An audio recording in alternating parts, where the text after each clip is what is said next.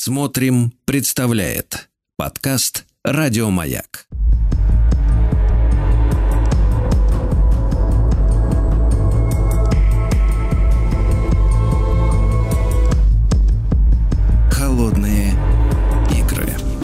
Дорогие друзья, продолжается наш цикл. С нами, конечно же, Евгений Юрьевич Спицын, историк и публицист. Э, Мы продолжаем исследовать э, историю противостояния блока НАТО и Советского Союза. Евгений Юрьевич, доброе утро. Здравствуйте. Да, доброе утро, Сергей, здравствуйте. Да, Евгений Юрьевич, ну мы продолжаем про Венгрию, да, потому что Да, вслед, да. За, вслед за Чехословакией Венгрия, да, на втором месте, наверное, по известности, э, так сказать, в, в Восточном блоке, да. Вот. Ну да, да, да, Как, естественно, да. как там шла работа, да?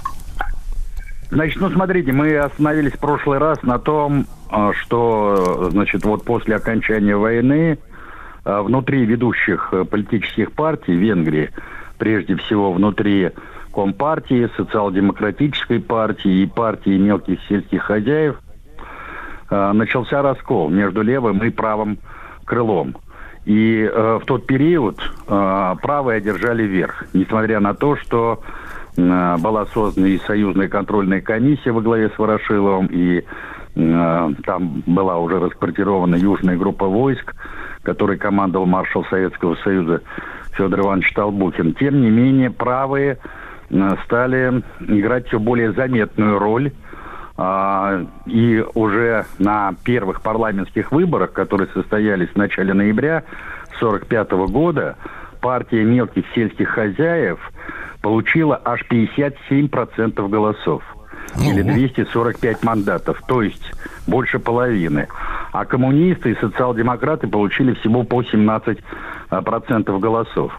И в результате новым главой национального собрания стал Ференц Нать. Не путать с Имром Надим. Это, э, в общем-то, два совершенно разных персонажа.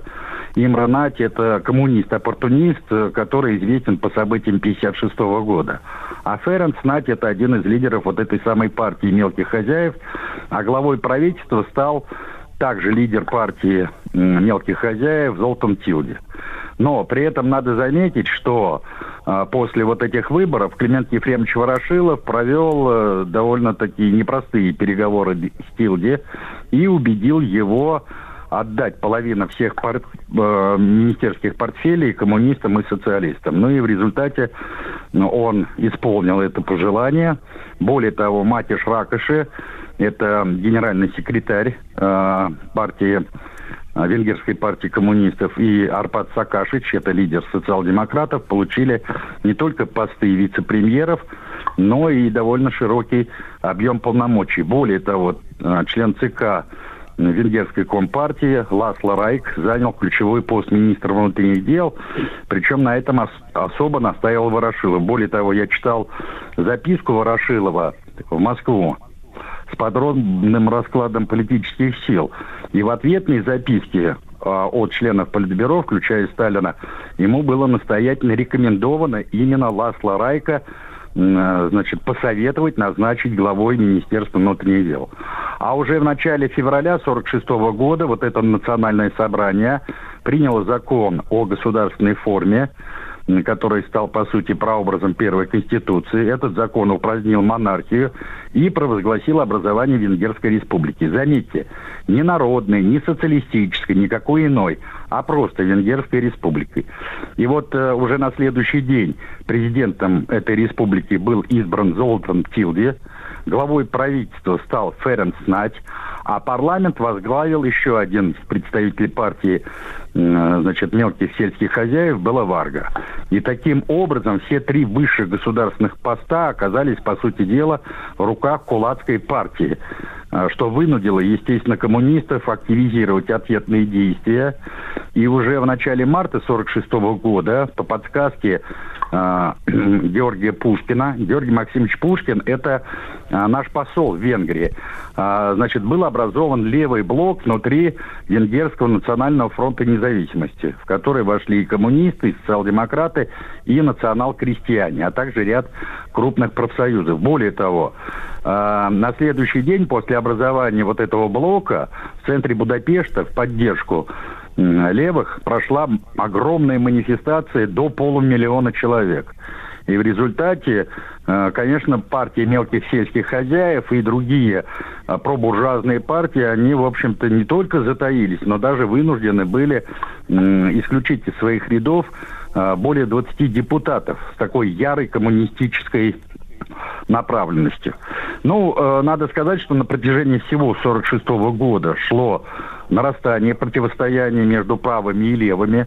Более того, э, значит, э, в начале октября состоялся третий съезд коммунистов, и там был провозглашен главный общепартийный лозунг «Вон врагов народа из коалиции».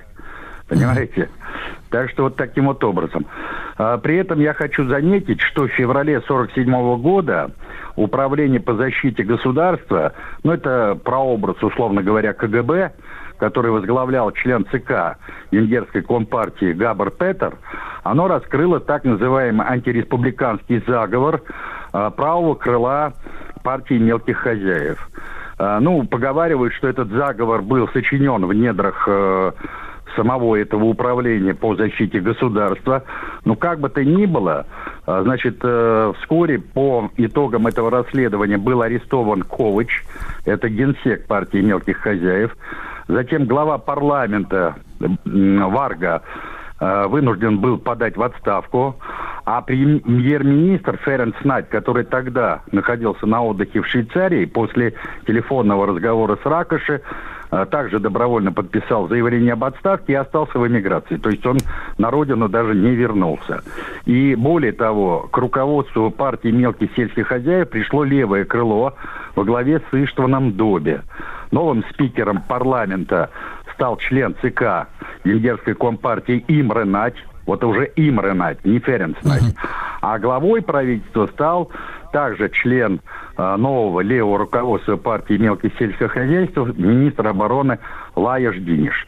Ну, в общем, э, короче, э, коммунисты сумели э, в начале 1947 года обыграть э, своих политических противников, а уже в июле 1947 года Национальное собрание утвердило трехлетний план восстановления народного хозяйства, который был предложен как раз коммунистами. Так что вот таким вот образом. Более того, более того, а, значит, э, в конце августа состоялись очередные выборы в национальное собрание, и уже по итогам этих выборов левый блок, который был сформирован по подсказке Пушкина в составе коммунистов, социал-демократов, уже левый на тот момент партии мелких сельских хозяев и национал-крестьян получил большинство. И э, в результате так называемая буржуазная оппозиция, костяк которой составляли э, Демократическая партия Баранковича и независимая венгерская демпартия Иштвана Балоги, она потерпела поражение. Более того, коммунисты после этих выборов стали активно давить на э, буржуазную оппозицию, и уже к концу 1947 -го года от этих партий, по сути дела, ничего не осталось. Вот я напоминаю, что именно 47 год, то есть середина 47 и начало 48 года, это как раз период э, коренной трансформации вот этих режимов народных демокра... демократий в странах Восточной Европы, который активно направлялся, естественно, Москвой. Ну, а отправной точкой, мы уже сто раз об этом говорили, стала та самая Парижская конференция июля 1947 года, где принимался план Маршала.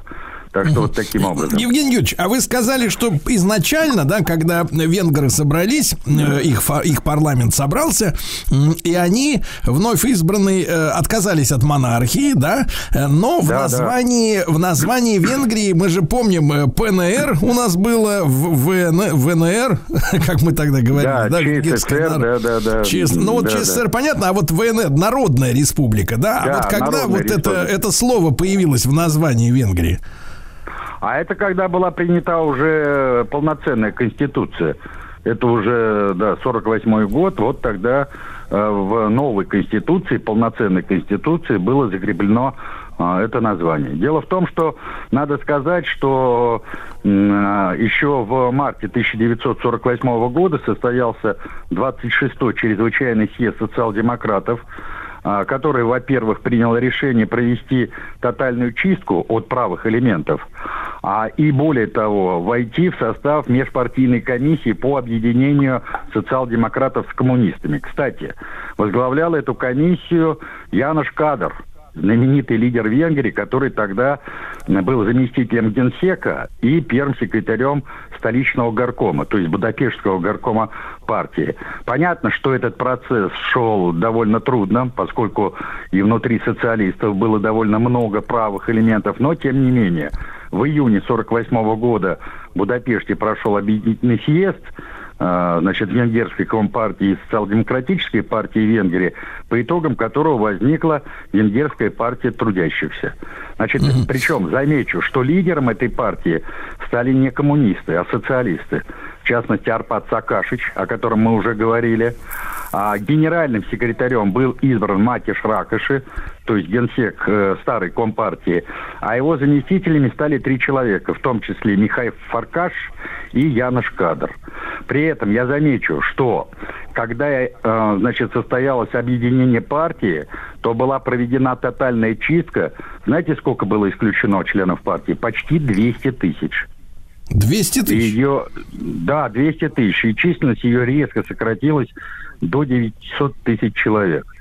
Вот. Угу. Поэтому, поэтому вот с этого момента, то есть середины июня 48 года, можно уже однозначно говорить о том, что, по сути дела, э, произошла консолидация всех сил, которые выступали за просоветский режим Венгрии. Евгений Юрьевич, а короткий вопрос, короткий вопрос. Э, э, беглых много было в результате того, что начало выкристаллизовываться, ну, понимание, какой будет будущее у республики? Я почему спрашиваю? Потому что, например, Сорос, который на самом деле Шорош, да? Да, вот, да. Э, очень... Не, еврей, да. Вот, он же сбежал из Венгрии, да? Это вот был ли большой отток или Шорош был уникальным беглецом? Нет, нет, было довольно много э, представителей оппозиции, которые бежали в соседние страны, прежде всего в Германию, э, я имею в виду в Западную Германию, в ФРГ, э, в Швейцарию, ну и так далее. Побежали. Да, Евгений Юрьевич Спицын, историк и публицист в нашем цикле «Холодные игры. История противостояния НАТО и Варшавского блока».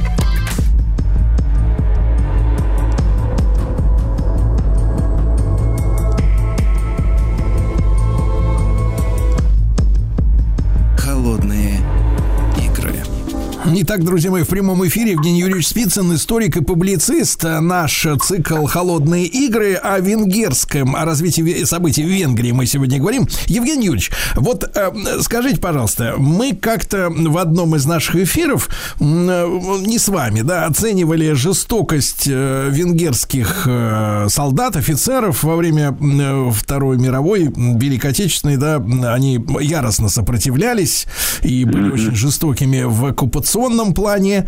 А я поинтересовался у одного из наших, из ваших коллег, да, в, с чем связано такое вот э, зверство.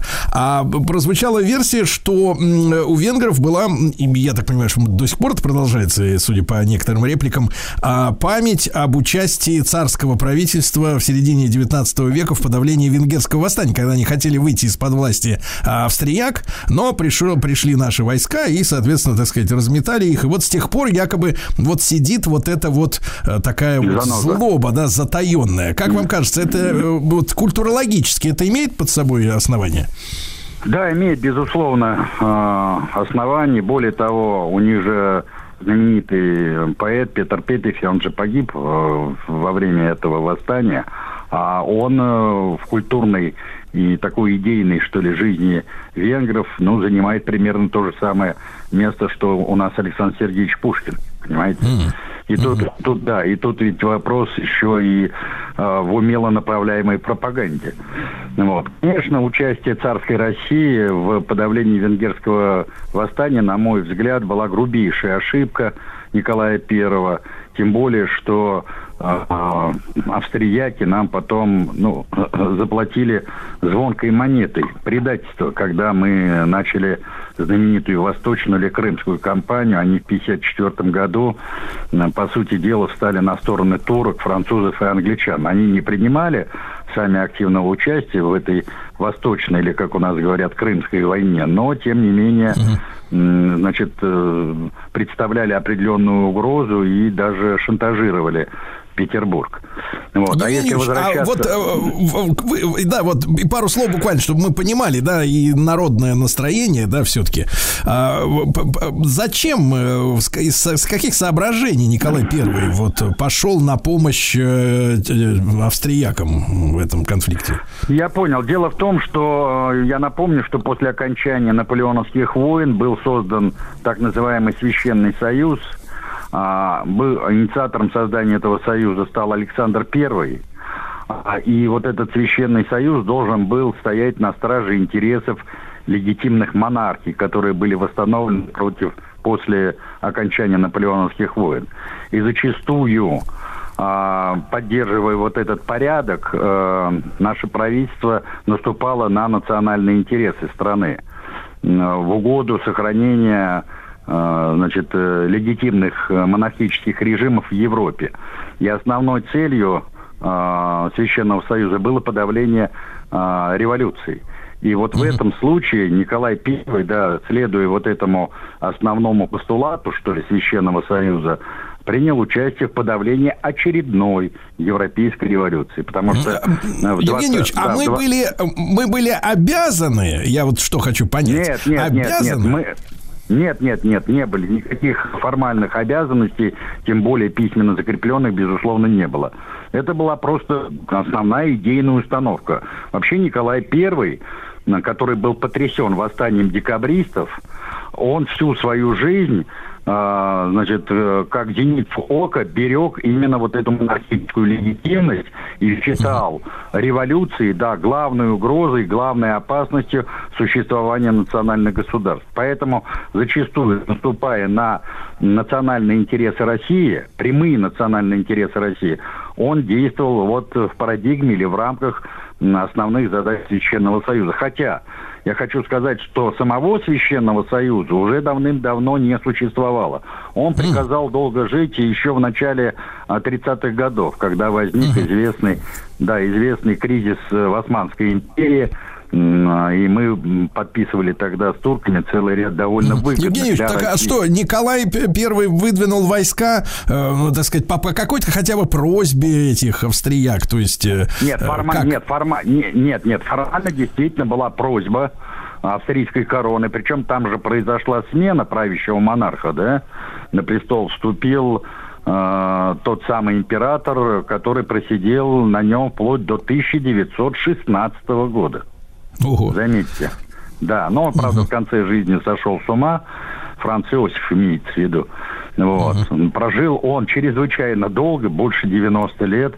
Угу. Евгений и, правильно да, я и, понимаю, да, чтобы так культурологически мы осознавали это, да, потому что э, мы-то, э, с, ну, у нас как принято, со сменой строя, условно говоря, у нас как бы обнуляются обязательства. То есть, вот, условно говоря, ну, не формальными, а идеологически, как бы, мы считаем, что мы, например, сейчас вот, э, ну, как бы, не советские люди, а, сове... а большевики считают, что а мы не, не, не, не, не русская монархия, да, то есть, как бы, меняется, и мы внутри тоже перестраиваемся, ну, ну психологически естественно, да. Ну, а для да. них, для них, что, в принципе, по большому счету, что Российская империя, что СССР, что РФ, да, это вот одна и та же история, и поэтому чувства одни и те же, да? Ну, это сейчас, да. Но дело опять-таки в пропаганде. Что тебе в уши вливают, то ты и воспринимаешь как истину в последней инстанции. Тогда вот, кстати, в 48-м, в 49-м годах mm-hmm. этого не было. И вот завершая наш рассказ mm-hmm. про Венгрию, надо сказать, что... Евгений Ильич, а давайте мы э, как раз про Венгрию в следующий а... раз договорим, да, и начнем нашу тогда следующую страничку. Евгений Юрьевич Спицын, историк, публицист э, в нашем цикле «Холодные игры». Спасибо большое. Еще больше подкастов «Маяка» насмотрим.